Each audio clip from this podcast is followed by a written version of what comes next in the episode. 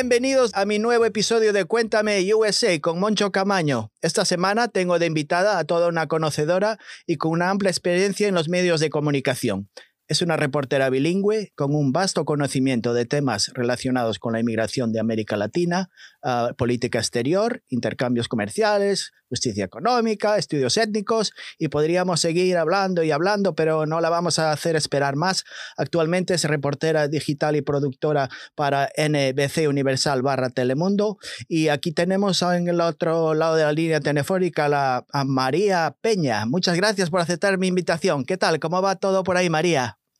Pues muchas gracias, gracias por la invitación, con mucho gusto estoy acá. Muy me alegro. Pues María, uh, ¿dónde te podemos ubicar? ¿Dónde te encuentras en estos momentos? Estás en, en, nuestro país querido, en Estados Unidos, pero ¿en qué lugar más o menos nos puedes bueno, decir? Bueno, yo vivo, yo vivo en el área de Washington, de la capital. Estoy como a 25 millas al noroeste de Washington, D.C., en, en, en, el estado de Maryland. Eh, vivo concretamente en una ciudad que se llama Gaithersburg en el condado de Montgomery, que está, como te digo, más o menos a media hora al noroeste de Washington. Yeah. ¿Y entonces haces eh, viajes diarios hacia Washington o ahora en estos momentos, como la pandemia, las cosas están, lo haces remotamente, todo lo que tú... Sí, haces? sí, la, la, pandemia nos ha, ha, impuesto esta encerrona. Normalmente, sin la pandemia, yo viajaría todos los días a Washington pues porque ahí cubro eh, el Congreso, la Casa Blanca, las agencias federales, pero pues con esto de la pandemia, pues nos permiten trabajar de forma remota.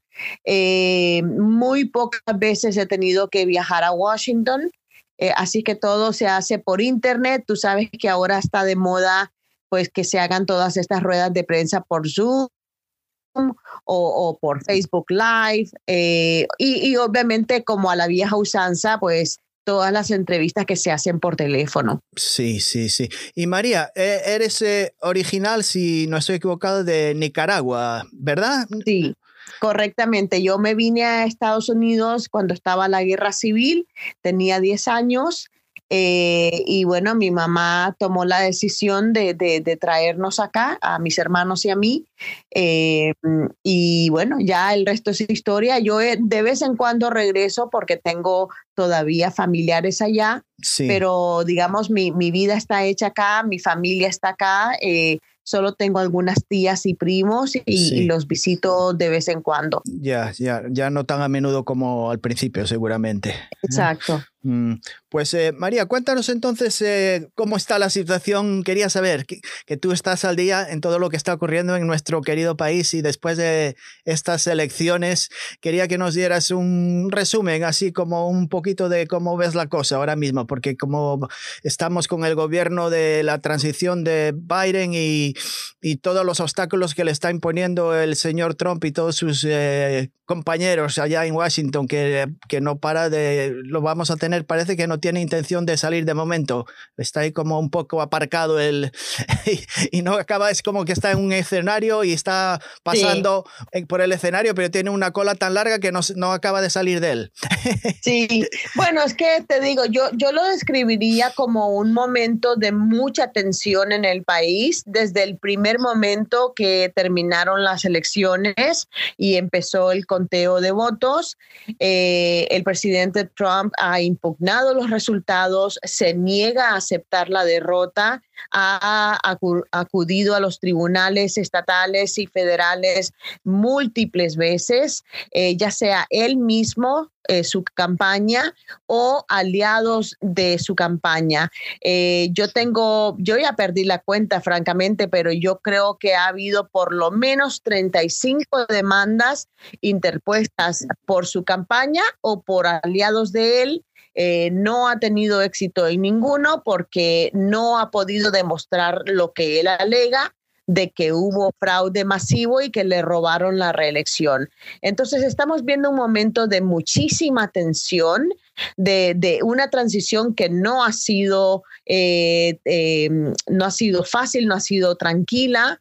Se supo, por ejemplo, que, que él trató de presionar al gobernador de Georgia a que revierta los resultados en ese estado también.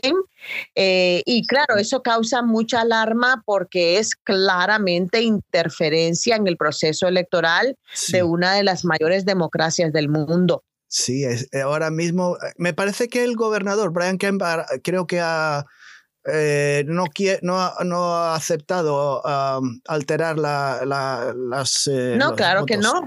Claro que no, claro que no, porque tú sabes, la mayoría de los estados eh, ya ha completado la certificación de los votos. Eh, California oficialmente esta semana le dio 200, o sea, con la certificación de California, eh, el presidente electo Joe Biden ya tiene 279 votos del colegio electoral.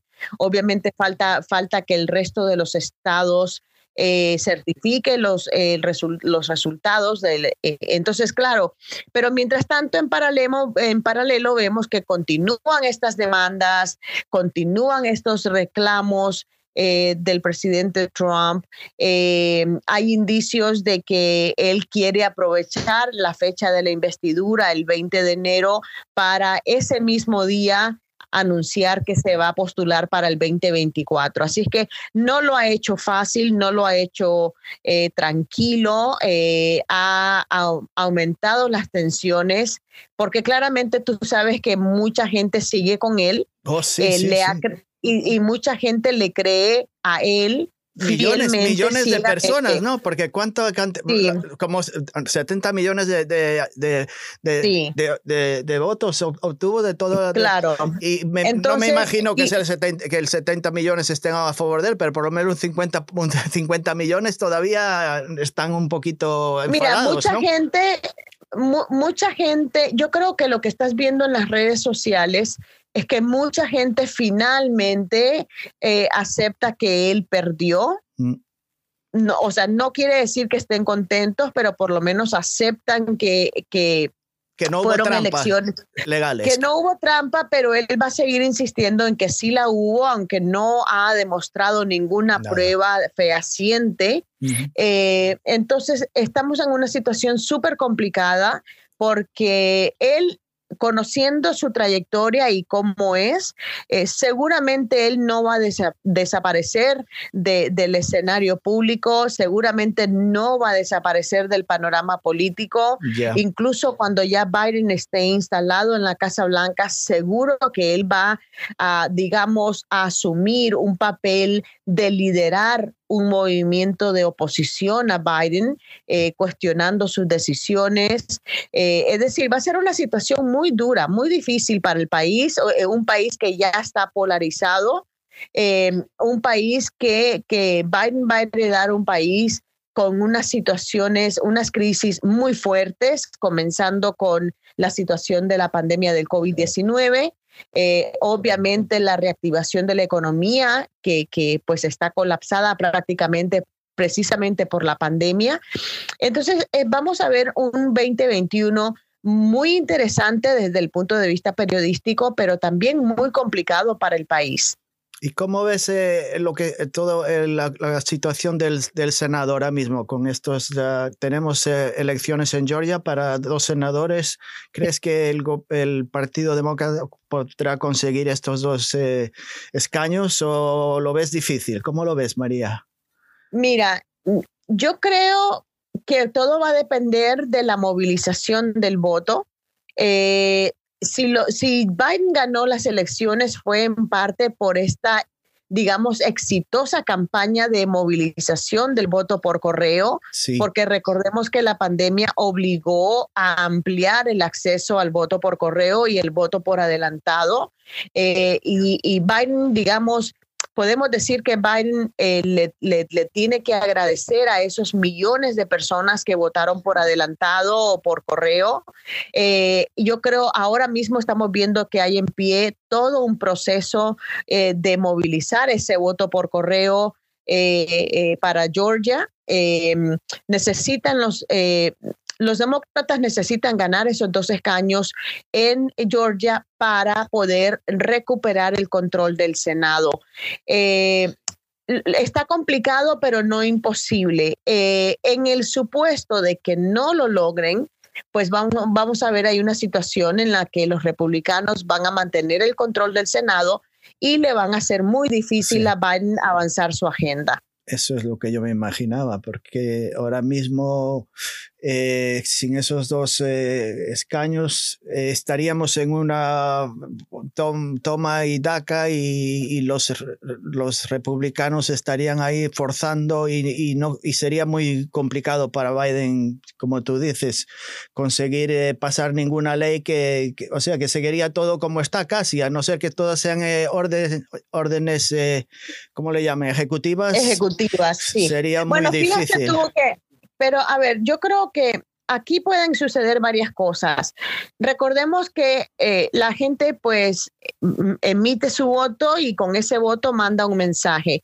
Yo creo que con todos los últimos cuatro años que, que ha vivido el país, uno de los mensajes que la gente está mandando al apoyar a Biden y no a Trump es que quieren que el Congreso eh, haga su trabajo, que el Congreso apruebe, leyes que puedan mejorar la situación de la mayoría de los estadounidenses.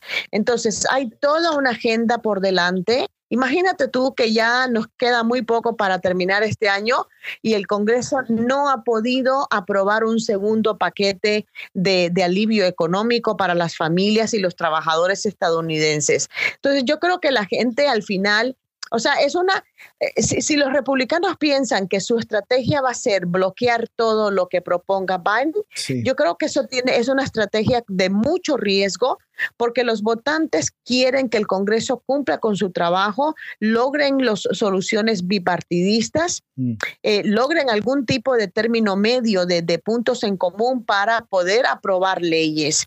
Eh, y yo creo que estancar y bloquear y obstruir eh, a lo mejor te puedes sumar puntos con tu base, pero, pero a la larga va, va a ir, va, va, a perjudicar a tu partido si, si se mantiene esta imagen de que los republicanos van a bloquear todo lo que proponga Biden. Así que yo creo que, yo creo que esa sería una, una estrategia desafortunada. Porque al final estás perjudicando a todo un país, ¿no? Y hay mucho por delante, como te digo, está la urgencia de reactivar la economía, de que las escuelas puedan volver a abrir, de que los negocios puedan volver a contratar. Sí, sí, eh, Y, luego todo lo demás que ha prometido Biden. Con la comunidad inmigrante, Biden está súper endeudado. Eh, una, de sus, una de sus grandes promesas es que el Congreso apruebe una reforma migratoria integral. Em, yo lo veo súper complicado. Yo no sé, eh, yo no sé si Biden va a tener capital político para eso, cuando las primeras dos prioridades, como te digo, son la economía y la pandemia. Sí.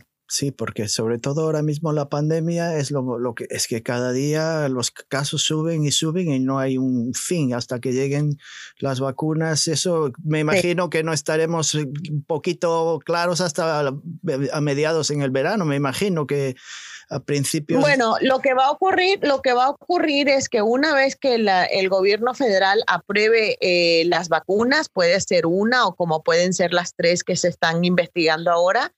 Eh, recordemos que los gobiernos estatales son los que van a tener, digamos, la, voz cantante en cuanto a los planes de distribución, las campañas de vacunación.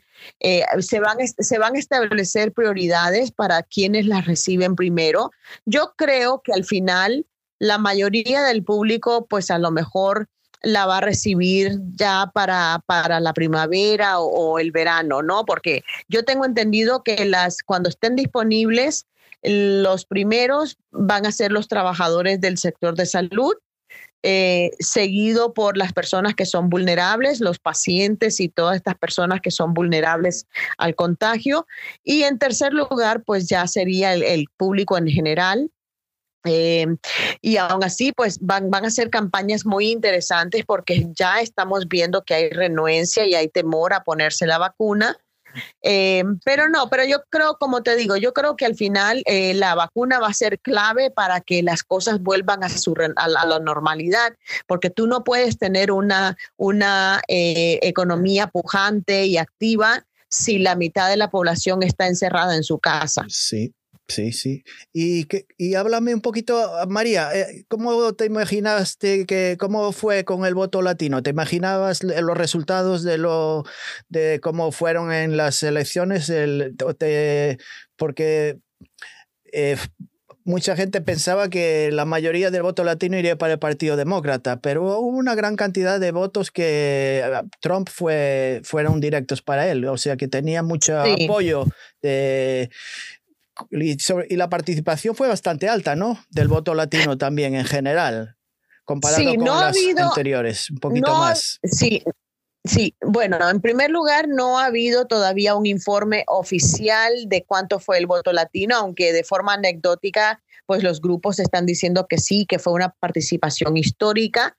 Em, eh, lo, que, lo que a mí me sorprendió es, yo sabía que históricamente el voto latino se ha inclinado más hacia el Partido Demócrata. Eh, eso no quiere decir que el voto latino sea monolítico, eh, porque obviamente hay muchos latinos que tienen pues eh, una filosofía muy conservadora respecto, por ejemplo, a la oposición al aborto. Em, pero, pero yo, quizás lo que me sorprendió más fue que ver que Trump aumentó su apoyo entre los latinos, particularmente en Florida, y lo hicieron simplemente con la astucia de crear este mensaje de, meter el miedo a los votantes sobre el supuesto socialismo que va a imponer Biden. Obviamente, si tú sigues la trayectoria de Biden, eh, te darías cuenta de que eso es falso y que en este país en este país jamás se colaría el socialismo, ¿no? Pero bueno, suficientes personas creyeron esa mentira y, votaron por Trump. Y de entre los latinos, pues muchos de los que votaron por él son eh, personas, son sudamericanos eh, que vienen huyendo de regímenes autoritarios. Eh, y entonces, claro, tú ves ahí el, voto cubano fue fundamental para, para Trump el voto de los venezolanos. Es decir, em, eso quizás fue lo que me, lo que me, me sorprendió un poquito más, pero si lo analizas, e, es muy curioso, ¿no? Porque, eh, por ejemplo, el voto cubano, lo que llama la atención del voto cubano es que em, como el tema de inmigración no es un tema tan, tan fuerte para ese bloque electoral, eh, sí, pudieron, sí pudieron eh, dejarse convencer con la idea del socialismo, ¿no? Eh, pero bueno, yo creo que yo creo que sí va interesante, va a ser interesante cuando finalmente se sepa cuánto fue la movilización hispana. Sí sé que ya se proyectaba, por ejemplo, una organización importante que se llama NALEO, que son la, la, agrupación que representa a, líderes políticos latinos en todo el país. Eh, ellos habían proyectado que este año cerca de 16, de 16 millones de hispanos de, todo el universo de, hispanos eh, elegibles para votar eh, iban a ir a las urnas. 16 millones, esa era más o menos la proyección que ellos tenían. Sí. Eh, veremos cuando ellos finalmente saquen su informe. Pero en todo caso, pues es, hay que celebrar que cada vez más los hispanos están eh, eh, participando. fortaleciendo su madurez política, adquiriendo una mayor, una, mayor cuota de, poder político, de representación política, de participación en las urnas, y eso es algo muy positivo. Sí, me, estoy de acuerdo 100% contigo, María. Te quería hacer una pregunta, eh, se me había olvidado. ¿Cuál, cuál fue tu, la razón por la cual elegiste la carrera del periodismo? Eh, ¿Había alguien en tu familia que se había dedicado anteriormente o fue algo así que te siempre de, jovencita te llamó la atención? ¿Cómo elegiste esta carrera? Porque es una carrera bastante... Eh, no difícil, pero sí, eh, es, muy amplia. La, sí. ¿Cómo fue? Mira, a ver, este, en primer lugar, yo soy la primera en mi familia de, asistir a la universidad. Yo vengo de una familia pobre, inmigrante, eh, pero mi mamá, mi, mamá falleció, pero, pero una de las lecciones que siempre inculcó, me inculcó era, pues, eh, que yo me interesara por eh, la educación. era, fue una mujer con mucha sabiduría popular y siempre estaba, siempre tenía el dicho perfecto para la ocasión. Eh, y eh, para ella era fundamental que sus hijos pues lograran lo que ella no pudo, ¿no? Pues, tener eh, educación superior, etcétera. Entonces yo em, cuando estaba todavía en secundaria tuve varias pasantías pues porque uno empieza a querer eh, abrirse paso en el mundo, averiguar los gustos, qué cosas nos, interesan como carrera. Y había probado otras cosas y sentía que no encajaba pero cuando mm. finalmente tuve la, una pasantía en, National Public Radio en Washington, y fue ni más ni menos en el noticiero de All Things Considered, eh, tuve mi pasantía ahí por un semestre y me encantó, me encantó desde el primer día la energía, el entusiasmo que veía de los reporteros. Eh, tuve suerte de acompañar a muchos reporteros a sus entrevistas para aprender de ellos. Eh, yo estaba ayudando con cuestiones administrativas eh, o sea, que a mí no me ponían a escribir, pero todo el ambiente, el ambiente de ver cómo se producía un noticiero de principio a fin, eh, todos los, los, elementos de producción, todo eso me fascinó, me encantó. Em, y yo creo que lo que ayudó también es que, claro, también lo vi como una forma de contar historias. Y a mí me fascina, por ejemplo, la lectura, eh, me fascina escuchar historias, conocer gente nueva, tener experiencias nuevas. Y yo encontré que el periodismo era ese mundo mágico en el que uno eh, no solamente aprende un montón de cosas, eh, pues por la naturaleza de las cosas que a uno le toca cubrir, sino que además pues conoce gente y puede contar sus historias a, un público mayor, más amplio. Y ahí fue donde yo decidí, eh, donde yo, decidí que eso era lo que yo quería perseguir como carrera y cuando ya me tocó entrar a la, universidad, no tuve absolutamente ninguna duda y eh, de, directamente me inscribí en el, en el programa en la Facultad de Comunicación de, de American University. Ah. ¿Y hiciste alguna, estuviste fuera de, de, Estados Unidos, en Europa, en algún otro, hiciste algún otro tipo de, de trabajos o estudios allá en, en Europa o todo fue hecho aquí en los Estados Unidos? Bueno, ahora eh, esto fue, a ver, ¿cuándo fue que fui? En el 89, ya no recuerdo. Eh, tuve, tuve, tuve la gran oportunidad eh, inmejorable, inolvidable, que hice un semestre fuera de Estados Unidos, porque muchas universidades le dan a los estudiantes la posibilidad de hacer un semestre fuera del país, siempre pues en, el, en su área de estudios. Y em, pues yo decidí ir a hacer un semestre a Bélgica.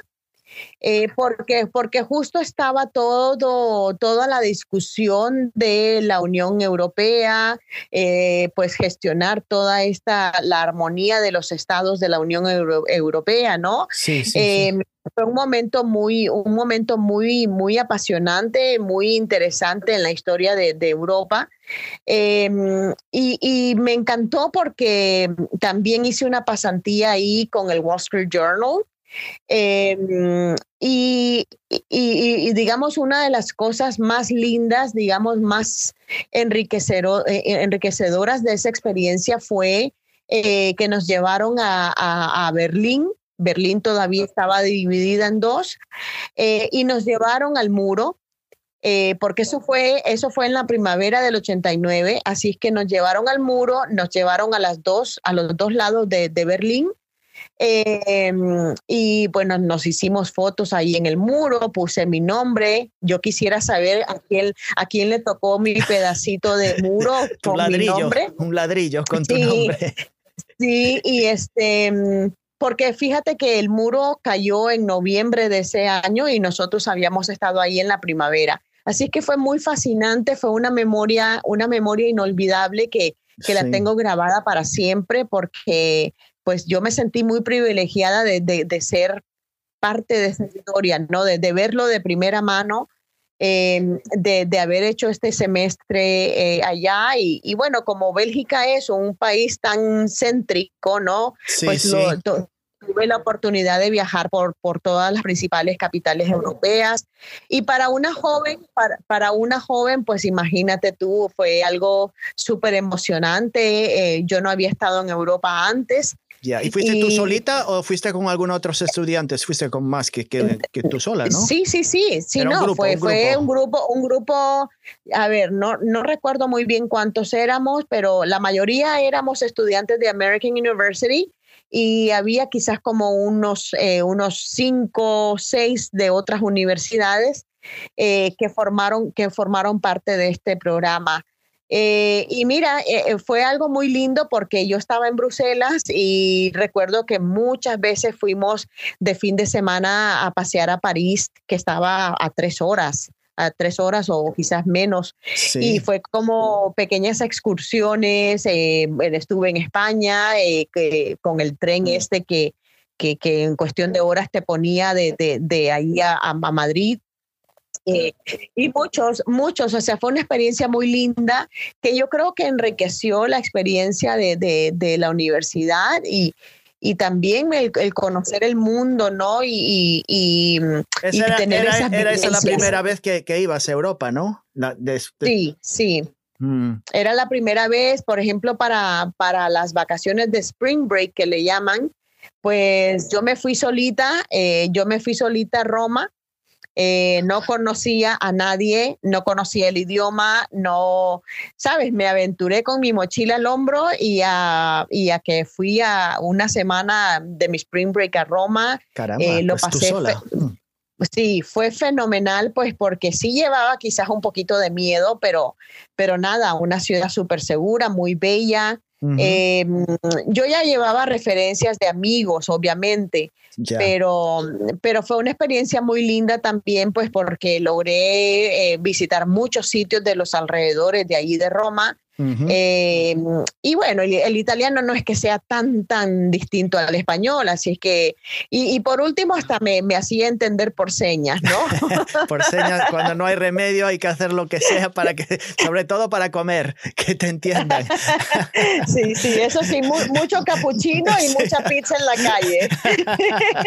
en Bélgica hablan, hablan francés y alemán, pero en, en Italia se entiende un poquito mejor, yo creo. No, pero fíjate, pero fíjate que en Bruselas, eh, mm, como es muy cosmopolita, ¿no? Entonces, yo no tuve ningún, yo, bueno, yo, yo mi, mi, mi segunda especialización en la universidad fue el francés, ah. eh, pero tampoco, tampoco era que fuera súper necesario porque mucha gente habla, inglés. Claro, sí. Entonces, tampoco era que fuera sumamente necesario, pero sí era una, eh, sumergirse en la cultura fue, fue algo muy lindo, muy bonito. Ya.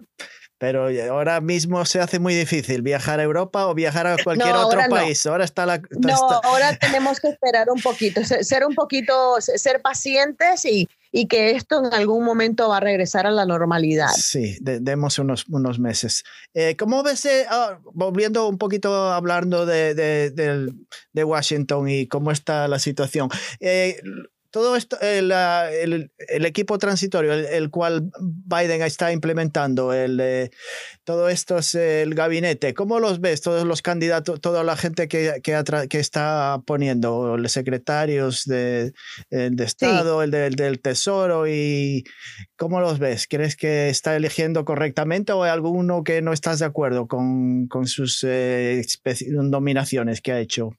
Para trabajar a ver, yo Creo, yo creo que yo creo que hay que entender, em, yo creo que hay que entender eh, el propósito de, de Biden. Quiere eh, con estas, estos nombramientos eh, quiere mandar un mensaje de diversidad, un mensaje de obviamente inclusión porque está incluyendo muchas mujeres y, y, y, minorías y minorías. Este, muchos de los que están entrando son eh, veteranos eh, de servicio público. Algunos de ellos ya habían tenido algún papel en la, en la administración Obama. Sí, sí. Eh, o sea que son personas con las que ya había trabajado Biden eh, o personas que son de su confianza, obviamente, gente con mucha experiencia. Eh, yo supongo que el proceso de confirmación en el Senado no va a ser o no debería ser tan difícil porque muchos de ellos ya habían sido confirmados anteriormente eh, cuando estuvieron con la, con la administración Obama. Así que yo creo que él lo que está tratando es de mandar ese mensaje de inclusión y de diversidad. Pues, eh, por ejemplo, por ejemplo, es muy curioso y la gente lo está recibiendo con mucha, eh, con mucho positivismo, ¿no? Eh, el hecho de que al doctor Anthony Fauci, experto en, en, enfermedades contagiosas, pues lo va a elevar a su principal asesor en asuntos médicos. Y eso se lo están aplaudiendo porque es un señor que siempre ha tenido muy, muy buena reputación, eh, mucho respeto en la comunidad médica. Este, el jefe de gabinete que escogió ya había estado con él antes. Eh, ese no necesita confirmación. Sí. Eh, como tampoco la, necesita la confirmación la que va a ser número dos de, de, ahí del, del, jefe de gabinete. Em, tenemos eh, al, al, asesor de seguridad nacional que tampoco va a necesitar confirmación, pero digamos, em, hay, hay muchos que sí, hay muchos que sí van a necesitar eh, confirmación. veremos qué actitud tienen los republicanos, que son los que por ahora están controlando el Senado. Em, Para el secretario de Estado necesitan confirmación también. Eh, sí, sí, sí. Mira, para, a ver, los que no necesitan confirmación del Senado son los que, aunque son parte del Ejecutivo, pues son puestos más de, asesoría, por ejemplo, el jefe de gabinete, eh, el, el de seguridad nacional son eh, puestos de asesoría de alto nivel porque no son pues no son poca cosa. Son de alto nivel pero no necesitan confirmación. Por ejemplo eh, Julie Chávez Rodríguez que es la nieta de, del fallecido sindicalista César Chávez ella la, nombraron directora de, oficina de, la oficina de asuntos intergubernamentales.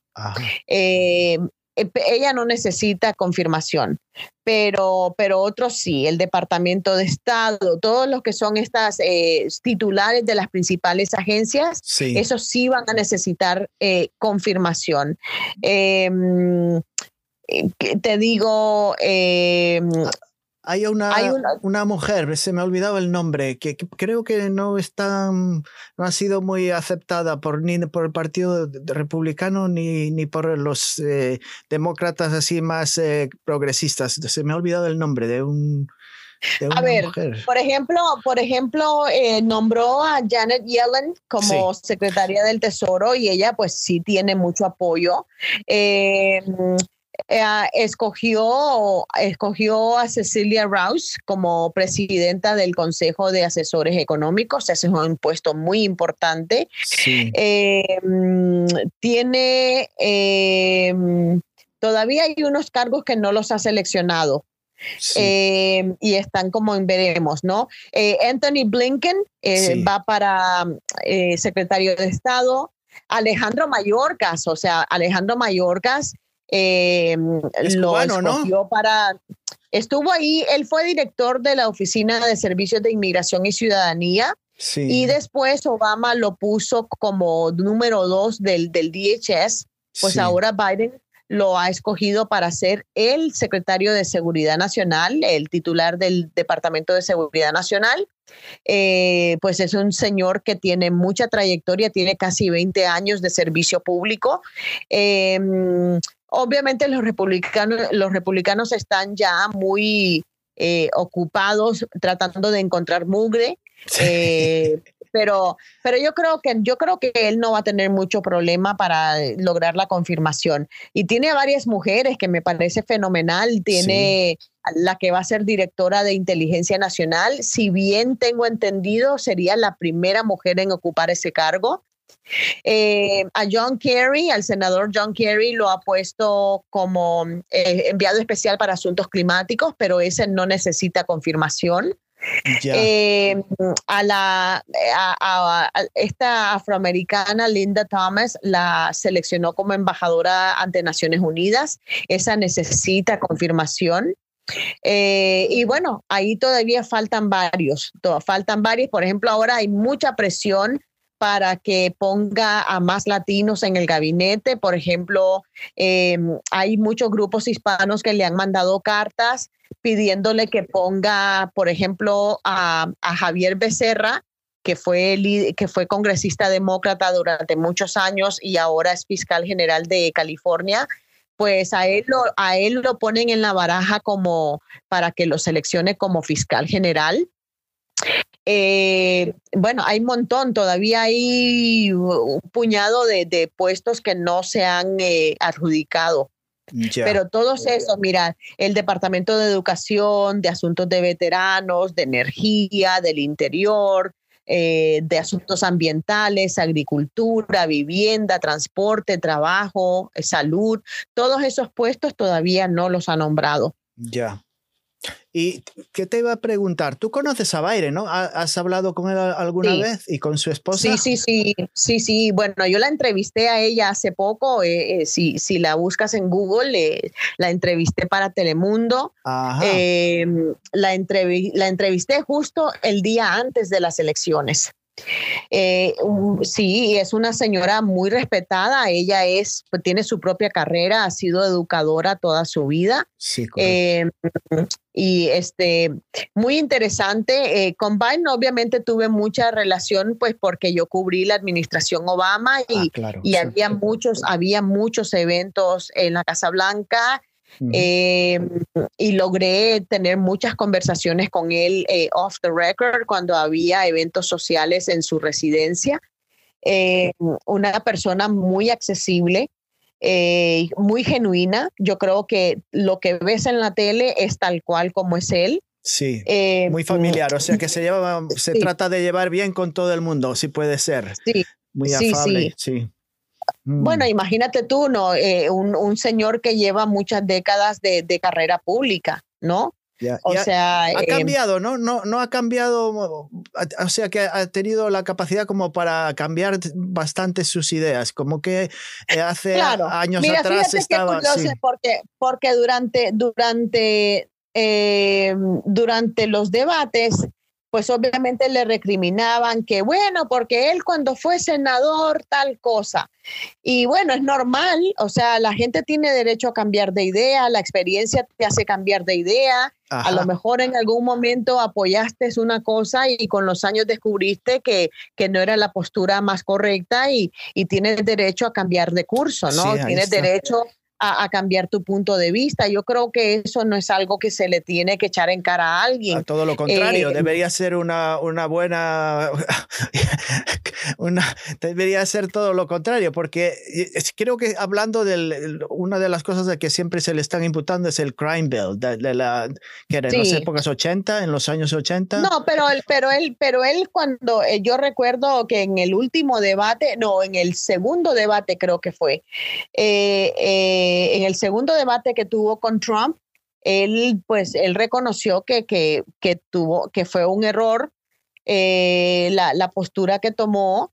Em, y, bueno, y ahora, y de hecho, eh, algo que quizás le puede ayudar a la gente a convencerse de, que es una, es una, una autocrítica genuina, digamos, de él, el hecho de que ahora tú analizas su agenda política y obviamente su agenda, su agenda política está, digamos, eh, informada por todas estas vivencias que él tuvo. Así es que yo creo que no se le puede, no, no sería justo que se le eche en cara eh, algo que, que con el tiempo fue evolucionando y que de hecho su postura ahora es, es muy distinta. Eh, además, la, la, experiencia te dicta que, bueno, tú te rodeas de gente que te va a asesorar bien en, términos de, asuntos políticos. Y bueno, al final tú tomas la decisión que tomas como presidente pero por lo menos escuchas a las personas que te están asesorando. Yo creo que él va a ser ese tipo de persona. Em, eh, cuando estuvo con la administración Obama como vicepresidente, eh, ocho años, pues él eh, tomó tuvo un papel de protagonismo muy importante respecto a la política exterior de Estados Unidos hacia América Latina. Sí. Eh, así que yo creo que esa experiencia también le va, le va a servir ahora porque él viajó muchísimo a la región. Tengo entendido que viajó por lo menos 13, en 13 ocasiones a América Latina como vicepresidente, conoce íntimamente la región eh, tuvo oportunidad de, entrevistarse cara a cara con los presidentes. Así es que yo creo que esas experiencias le van a servir ahora que también eh, va a volver a poner los reflectores sobre América Latina. Sí. Pues, eh, ¿y cómo te crees que después de, si, si todo sigue así como está, dentro de cuatro años, crees que Mr. Biden tiene ahora, me parece como 78 años, 70... Cumplió, cumplió 78. Creo que, o sea, que dentro de, cuatro años tendrá 82 años. Creo que estaría dispuesto otra vez a postularse para presidente nuevamente o crees que le dejaría tal vez el puesto a Kamala Harris para que se lo... A ver, para, a ver, primero dejémoslo gobernar cuatro años. Dale cuatro años todavía, ya veremos cómo se encuentra dentro. igual que a Trump, ¿cómo se encontrará Mr. Trump dentro de cuatro años? A lo mejor tampoco está capacitado para, para hacer lo que quiera. E, exacto. Em, bueno, es como te digo, yo, yo creo que yo creo que si Biden decide que, que esta es uno, obviamente una oportunidad de oro, porque recordemos que que, logró la, presidencia en su tercer intento. Exactamente. Eh, yo, creo, yo creo que su prioridad va a ser dejar un legado muy fuerte con, con políticas progresistas. Sí. Y que le faciliten digamos, o que le puedan allanar el camino eh, a Kamala Harris eh, si es que Kamala Harris decide postularse, que lo más probable es que sí. Em, pero yo, yo diría que por ahora nos enfoquemos en cómo va a gobernar en los próximos cuatro años. que va a ser, como tú me habías dicho anteriormente, va a ser bastante complicado. Yo creo que el primer año va a ser... mira, el primer año... que si hay, algo, si hay algo que está claro, si hay algo que está clarísimo ahora, es que ni siquiera va a tener una luna de miel. No. Porque hay muchas tensiones, hay muchas recriminaciones. Eh, yo estoy segura que Trump se va a encargar de seguir atizando eh, este, esta oposición a Biden. Ya. Pero bueno, yo, yo, creo que Mr. Biden va a estar preparado. Ya, ya, está, ya está bastante curtido en todo tipo de, de, agresiones. Me parece que no, no, lo va, no lo va a coger de sorpresa. O sea que creo que ahora mismo... Bueno, imagínate, o sea, este señor, este señor empezó su carrera bien jovencito. Este, eh, eh, Biden comenzó su carrera política en el 72. Eh, entonces, imagínate, una persona que también que está curtido, eh, una persona que está curtida en la política, eh, que ha visto de todo, que ha, que ha sabido negociar con el partido de oposición, sí. tiene todo un récord en el Senado. también es una persona que entiende personalmente las tragedias pues porque le tocó vivir sus propias tragedias, ¿no? Cuando perdió a su primera esposa y a, y a, su, a su hija. Em, es decir, este, una, es una persona eh, que tiene, digamos, si estamos hablando de, discursos populistas, digamos, eh, pues él encaja en eso, pues porque él sabe tener esa cercanía con el pueblo. Eh, a él le gusta contar, a él le gusta contar que cuando fue miembro del Senado, él viajaba eh, a, diario en, en Amtrak Sí, eh, Y, procuraba, procuraba estar en casa en la noche para estar con sus hijos en Delaware. Em, pero, pero hizo amistades, forjó amistades en el tren. Mm. Eh, durante la campaña incluso entrevistaron a una de las trabajadoras del tren, pues para que, para que diera testimonio de, del tipo de persona que era Biden, ¿no? Así que yo creo que todas esas vivencias que él ha tenido como político, eh, su contacto con, la gente, esas cosas le van a ayudar mucho. Em, yo creo que él está, obviamente va a confiar en este círculo de asesores que, que, lo van a poder asesorar eh, sobre cuál es la mejor manera, la mejor estrategia de lograr que se aprueben sus proyectos en el Congreso, porque tú sabes, el papel aguanta lo que le pongas, pero si el Congreso no te aprueba el proyecto, pues es como que no haces nada, ¿no? Ya. Eh, y él, eh, pues, viene cargado de muchas promesas y eh, su habilidad de poder negociar con los republicanos va, se va a poner a, prueba. El Mitch McConnell va a ser un hueso duro de roer otra vez, yo creo. Sí, sí, que supuestamente eran, bueno, más o menos amigos de... amigos, se puede decir amigos, pero bueno. Pero sí, ah, mientras tengamos a no, no creo que puedas decir, no puedo, no, no creo que puedas decir que, bueno, imagínate tú, amigo, el, el ratón del queso, quién sabe, ¿no? Pero no, o sea, va a ser muy interesante porque ahí va a ser la capacidad que tenga él para negociar con los republicanos. Sí, sí, sí.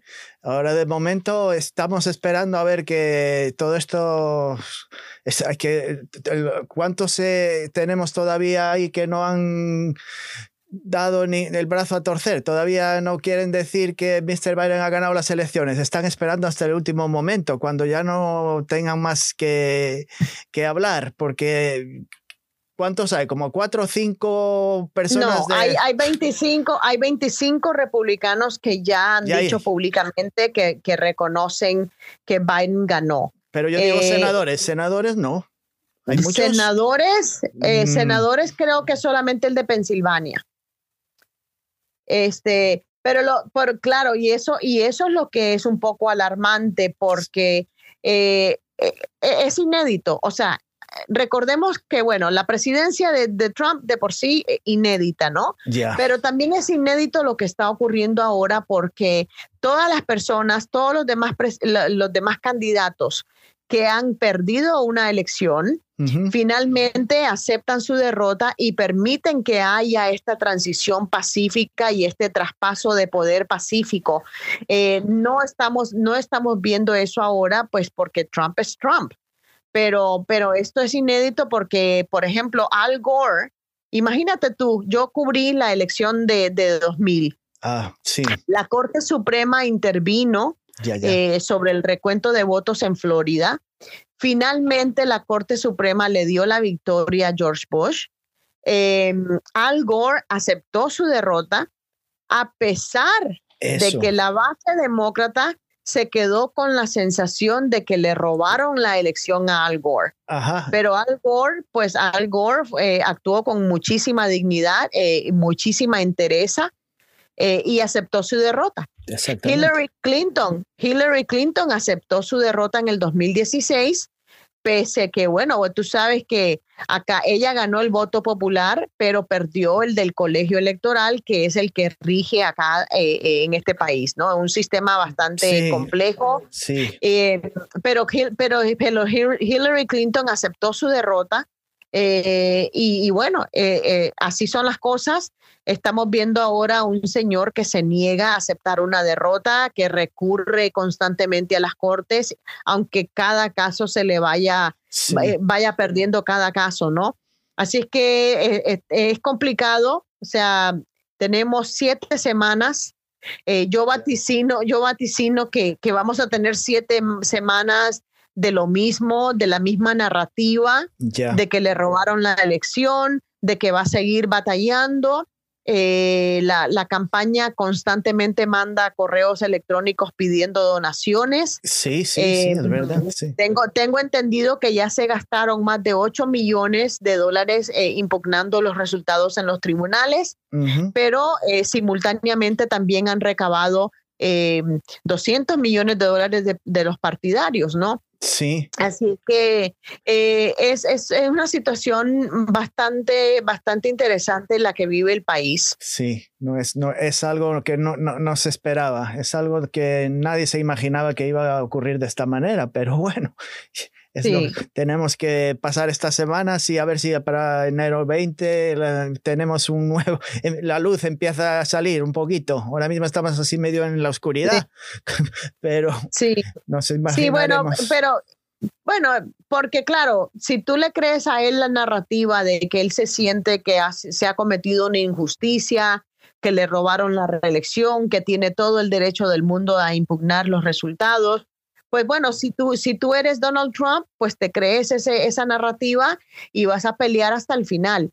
Y recordemos que no hay ninguna regla, no hay ningún reglamento, no hay nada en la Constitución que lo, lo obligue a él a aceptar, digamos, a conceder, lo que le llaman concede en inglés, no hay nada que lo obligue a hacerlo. Lo que, lo que se, lo que obviamente todo político hace, claro, lo que, lo que todos los candidatos han hecho hasta ahora es simplemente aceptar, pues porque eso facilita la transición. Recordemos que este señor tardó varias semanas hasta que, hasta que el gobierno federal le dio luz verde a la transición de Biden para que él pudiera empezar a formar su gabinete, porque, porque, porque por órdenes de él, pues eh, simplemente no se estaba haciendo. Em, y es muy importante porque el gobierno tiene que liberar fondos para poder hacer este, este periodo de transición. Bueno, ahora Biden finalmente lo tiene eh, pero no, tenemos todavía por delante siete semanas aproximadamente eh, y no van a ser fáciles. No, eh, a lo mejor durante el, periodo de navideño, que cuando él supuestamente irá a su campo, a su, ¿cómo se llama? Florida. A Maralago. Maralago, a lo mejor se queda ya en Florida y después, porque... Bueno, fíjate tú que no sabemos, yo, yo no sé a ciencia cierta. Eh, hay, hay muchos rumores de que él no va a ir a la investidura, que también sería, también sería inédito. Todos los demás presidentes han ido a, han ido a la investidura. Tampoco se sabe si va a cambiar de opinión y, y lo va a invitar a la Casa Blanca, que, que eso se ha hecho como tradición. O sea, la, la, tradición, la tradición es que el, el presidente saliente invite al, al, sucesor a la Casa Blanca a reunirse con él. Eh, eh, Fue lo que hizo Obama con, él, con Mr. Trump. Obama hizo... Sí, como, como, hizo, como hizo Obama con Trump, pero aquí parece ser que pues su, su amor propio está herido y, simplemente no le da la gana. El, el bebé, es un bebé llorón, es, es un viejito llorón, bebé.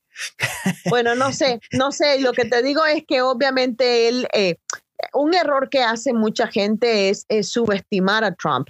Yo creo que él sabe exactamente lo que está haciendo. Yo creo que todo lo que él hace es calculado y pensando siempre en la base.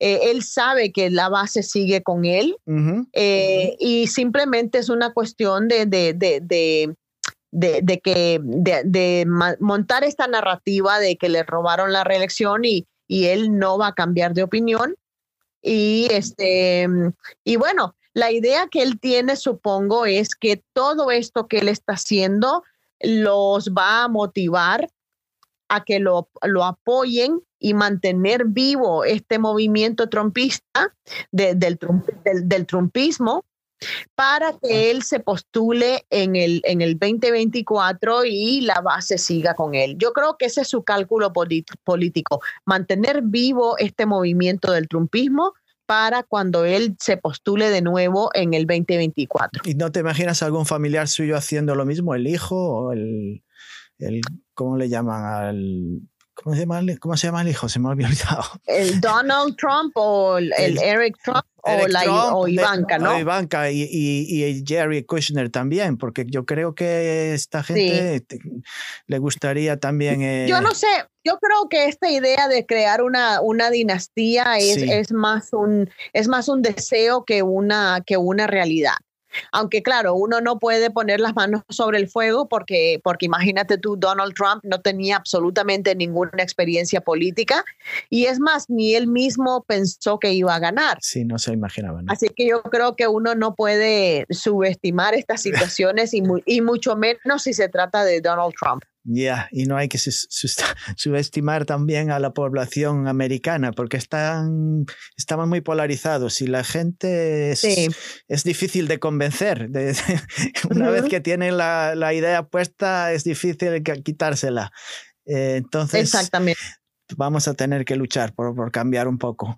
Ah, bueno, María, pues eh, me alegro de hablar contigo para concluirte, muchas gracias por haber charlado con nosotros y nos has brindado todo este tiempo y nos has informado y surtirnos de una información para todos nuestros oyentes de cómo está la situación ahora mismo en Estados Unidos y en Washington. Y, muchas gracias por todo. De verdad que nos... Eh, bueno, no, gracias. Gracias a ti por la invitación y, bueno, espero que se repita en un futuro y, bueno, ya veremos qué pasa, pero yo creo, yo espero que, el próximo año nos traiga a todos muchas buenas noticias. Y salud para todo el mundo y que las cosas mejoren para todos. Exactamente. Pues María, muchas gracias y hasta otro, otra vez que hablemos y gracias por tenerte aquí y, y nos vemos hasta amigos y amigas de Cuéntame USA. Nos vemos la semana siguiente y tendremos otra entrevista. Muchas gracias. Hasta luego.